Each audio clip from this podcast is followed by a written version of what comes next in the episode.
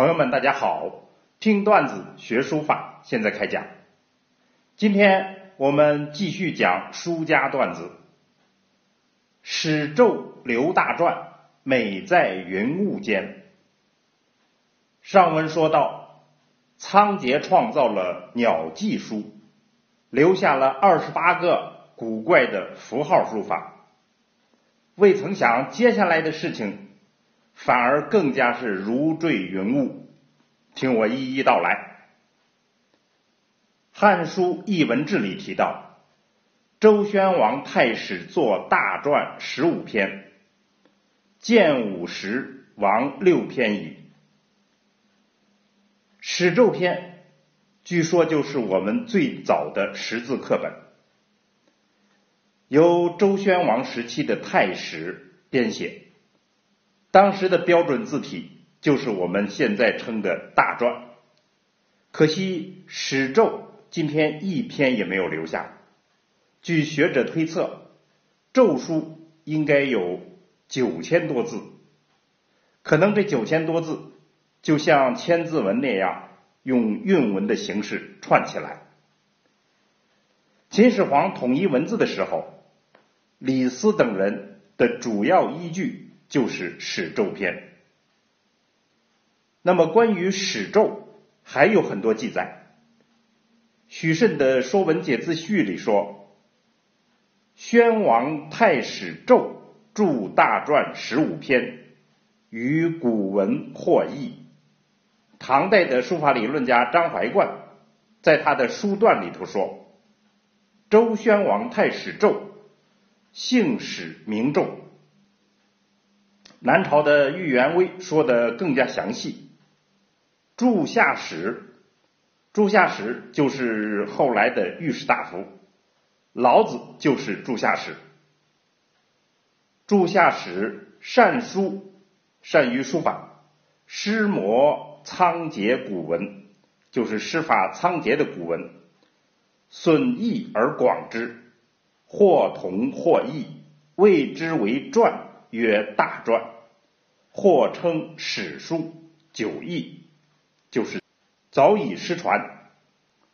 那么根据这些史料，我们可以大致想象一下史咒书法的概况。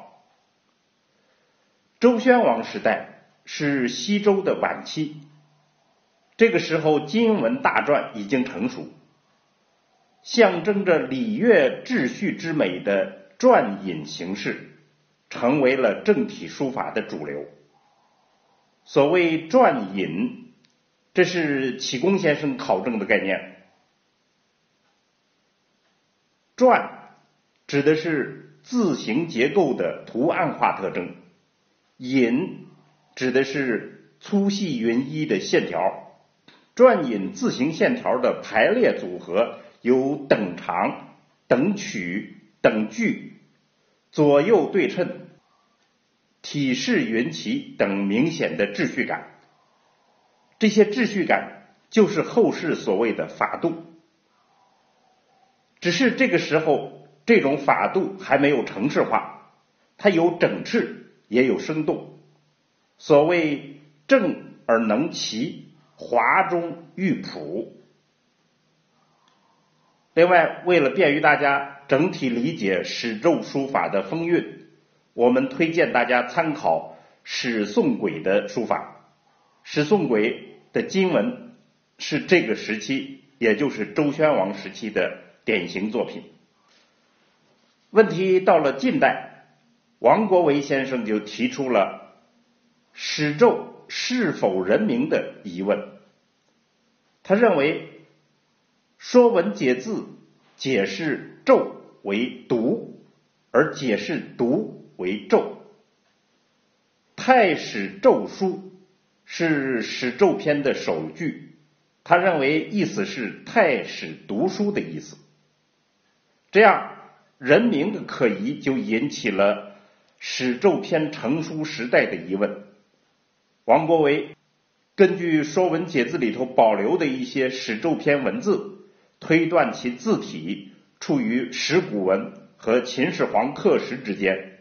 是春秋战国时期秦人所作。后来唐兰先生在他的《中国文字学》里头提出了第三种观点，认为史咒就是《汉书·古今人表》中的史流。史流是战国时期周元王时代的人物。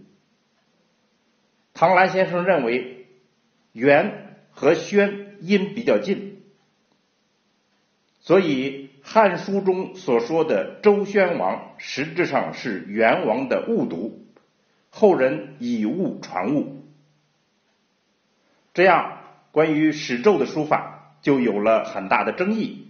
所以我们说如坠云雾。